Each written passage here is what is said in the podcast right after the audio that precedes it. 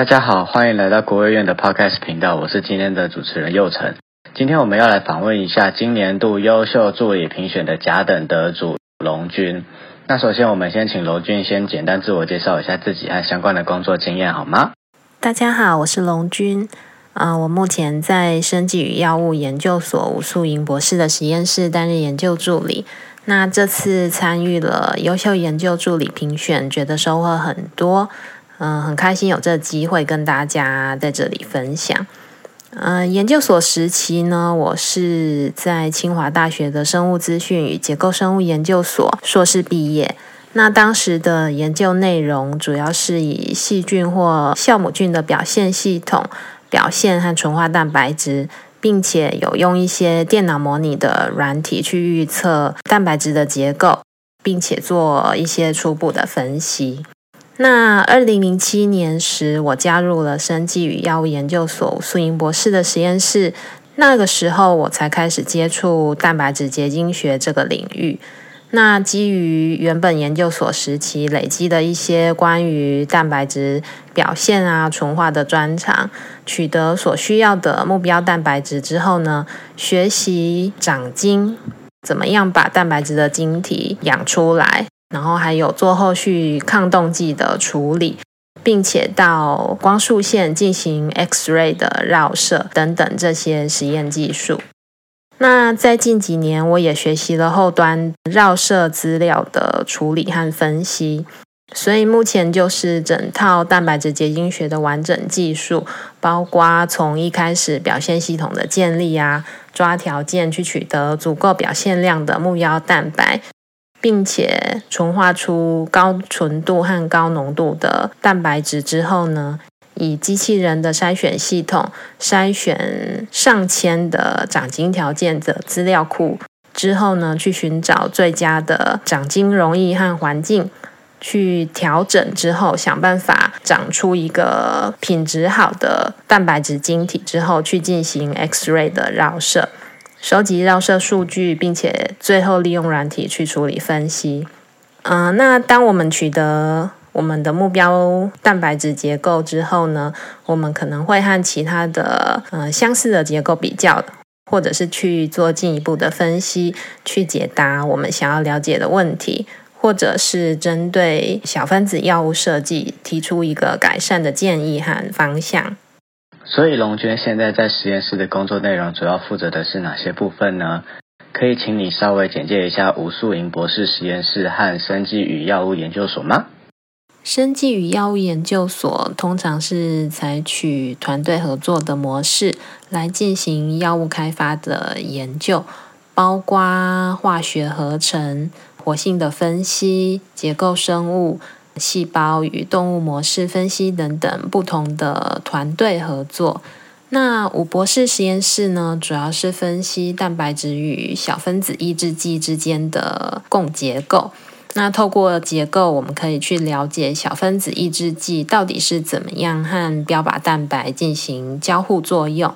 那我们可以在针对哪一个地方做药物的改进，去提高这个药物的结合力，去产生得到一个更好的目标药物。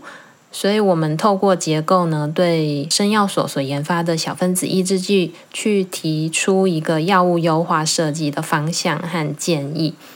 那么我在实验室的工作，除了前面提到的蛋白质结晶学的实验技术之外呢，在行政工作上面，我主要负责实验室电脑软硬体的维护，还有一些实验上专业用分析软体的更新，并且会协助 PI 做研究计划书的撰写，以及相关成果报告和论文的撰写。还有所有结构实验数据的备份。那另外，在这次新冠肺炎的疫情期间呢，我也协助了实验室建立了居家实验室以及新竹的同步辐射中心这三个地方的远端连线控制系统。那有了这样子的 remote control 的系统呢，我们实验室的同仁就可以在居家上班的期间。仍然能够正常的进行研究工作，收取蛋白质晶体的 X-ray 绕射数据，并且做相关后续的分析等等。嗯，了解了。疫情真的打乱了许多事情的步调与节奏，但我们可以调整自己与创造新的模式来应对啦。那么接下来我们来请龙俊谈谈这次参加优秀助理评选主要是什么样的研究内容呢？这些年参与了不少研究计划，那此次参加优秀助理的评选呢，主要对焦在 MTHFR-D2 这个计划。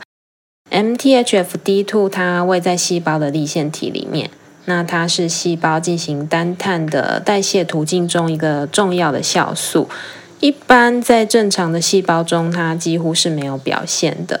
但是在胚胎时期，还有某一些癌细胞中，却会被大量的表现，也因此呢，被视为一个癌症治疗的标的蛋白。同时，也因为这样子的表现特性，嗯、预期在治疗上呢，可以有比较小的副作用。所以我在这个计划中解析出了四个 MTHFD2 和小分子抑制剂的共结构，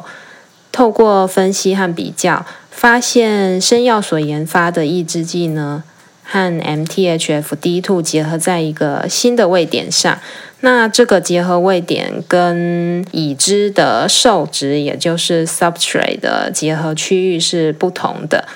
并且也因为它结合在这个新的位点，显现了非常好的对于同源蛋白质 MTHFR-D1 的选择性。嗯、我在这个计划中呢，除了负责 MTHF D2 蛋白质的表现、纯化以及结晶的工作，后续并解析出结构，那协助整理数据以及协助期刊论文的撰写。嗯，后来这个计划的部分成果发表在国际顶尖的药物化学期刊《Journal of Medicinal Chemistry》，那为 MTHFR-D2 小分子抑制剂的药物设计提供一个全新的思考方向。恭喜龙君与你的团队哈！我没有接触过这种蛋白质晶体的领域啊，这些晶体看起来真的是很漂亮哎。那可以跟我们多分享一下实验的亮点或是一些实验细节的部分吗？好的，晶体是蛋白质结晶学里面重要的一个 key point，期间需要很多细心的操作和观察，并且要根据经验去调整长晶的容易啊、环境等等条件，一步一步去找出最适合的结晶环境。那蛋白质的结晶，它其实非常的敏感。包括从一开始表现的片段的大小啊，容易的选择温度，你甚至加入不同的小分子药物的时候，都可能会去影响到晶体的成型和排列。呃，我们也曾经听过，就是你更换了不同一罐的滴滴 water，你就长不出晶体了，或者是呢，不同人来操作。即使你用同一管蛋白质、同一管液体，你不同人去操作，你长出来的晶体也是不太一样的。对，所以其实很难保证根据别人已经发表过的实验条件，就可以 follow 它的整个流程，然后去拿到高解析度的晶体。其实这不是一件很容易的事情。所以以 MTHFR-D2 来说，它最后结晶的环境和条件其实是跟已发表的论文是完全不一样的，等于就是你要从头去抓条件。所以对我来说，这是结晶学研究的一个蛮大的挑战。你没有办法预测它最后会在什么样的环境里面结出晶体。那这是一个困难，但是其实也是过程中很有趣的一块。所以，当你历经千辛万苦，最后终于在显微镜下观察到很漂亮的晶体的时候，真的是会非常的开心。那我们在取得晶体之前呢，还需要先拿到高浓度和高纯度的蛋白质。那目前我经手过的蛋白质最低浓度至少大概都要七个 mg per ml。那最高也曾经高达三十到四十的 mg per ml 这样子的浓度。那纯度的话，我们一般会要求要在九十到九十五 percent 以上。这是在长精之前的工作。那长精就像我刚刚前面所提到的，那我们拿到了蛋白质晶体之后呢，接着要进行 X-ray 的绕射。那 X-ray 它是一种能量蛮强的射线，所以为了避免辐射伤害，我们必须要先用液态氮把晶体冷冻起来。而且是维持在这么低温的状态下去进行绕射，然后收集绕射的数据。所以我们必须寻找合适的抗冻剂。那抗冻剂会随着不同的蛋白、长晶容易等等条件而有所不同。所以在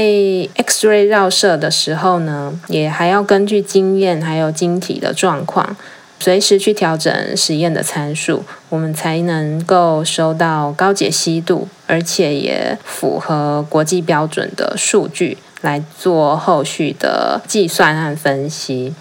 所以在整个实验过程中，其实充满了抓条件，还有反复 troubleshooting 的事物。比如说，要怎么样抓到表现量最大的环境参数？怎么拿到这么高纯度的蛋白质，而且还能够在这么高的浓度下维持稳定，不会沉淀？还有，例如说，怎么样在上千的溶液资料库里面找到最合适的长精溶液等等？那一般晶体通常不会一开始就长得很漂亮。我们一般在显微镜下观察到的，大部分可能都是蛋白质沉淀。那有机会进一步微调的，可能一开始只是非常微细的亮点，或者是很小的晶体呢，可能藏在一堆蛋白质的沉淀里。所以你要怎么样去发现这个可能性，就需要很细心的观察力，还有操作，还有长期养成的经验，这些能力都会让整个实验过程顺利很多。可以大大的缩短取得晶体以及最终结构所需要的时间和成本。哦，所以这些过程中要经历这么多的环节跟困难，就像你在爬一座山一样。虽然手上有别人的路线图，但是工具呀、天气呀，其实都不同的，不一定能够顺利的爬上去，还要依靠个人的技巧跟经验，找出一条路线，想办法登顶。真的听起来很不容易。那最后，请龙君跟我们分享一下在参与评选的过程一些个人的感想跟心得。这是我第一次参加优秀助理评选，那其实一开始搞不太清楚状况，也没有办法一下子掌握住要怎么整理啊，表现出自己的工作能力和优点。所以整个流程走一遍之后，有几个小小的心得，可能可以在这里跟大家分享一下。当初的申请书里面呢，主要分成四个部分，分别是研究工作的执行能力、研究室管理能力、服务表现，以及最后的具体研究成果。就这四个部分呢，呈现自己的能力表现，以及举例具体的亮点事件，让评审能够在短时间内了解你的能力与优点。那在这个过程中呢，我觉得在东方的教育体系下，通常会觉得我们做人要谦虚啊。比较容易去看自己做不好的地方，或者是缺点。整个教育的氛围，它对所有人的要求，好像是希望大家一致比较好，越来越像比较好，而不是去强调个人的独特性。所以当初在写申请表的时候，突然要你自己去找出你自己的能力和优点到底有哪些，并且要加以介绍。我觉得有时候你会思考很久，然后你可能还列举不出来，因为可能会觉得大家都是这样做，但是你可能不会发现说，诶，那是你个人的特质和优点。我觉得可能会遇到这样子的状况，这是我思考的其中一点。那另外在过程中，我也在思考一个问题，就是呃，所谓优秀助理应该要具备什么样的特质？那每个人的答案可能不太一样。比如说，是不是一定要有 first author 或者是 second author 的 paper 呢？那如果没有发表过这样子 paper 的，就不是优秀助理吗？我在过程中也会思考到这个问题。那由评审团队的提问以及一些说明和建议里，我接收到的讯息是一个优秀助理，除了基本的实验操作技术之外，可能要有发现问题、解决问题以及独立思考的研究能力，并且要具备自主规划实验流程啊，掌握进度。那另外一部分是你自我学习、提升自我的能力。比如说，我在实验室的不可取代性是什么？或者说，在这一篇 paper 里，你的主要贡献是什么？这是评审常会问的问题。还有就是，我只是实验的操作者，或者是我可以自行设计实验，那执行的完成度、确实度，或者你及时 troubleshooting 的能力如何等等。这可能是比较重要的部分。那另外就是整理和呈现这些内容啊，其实也是一种需要学习的能力。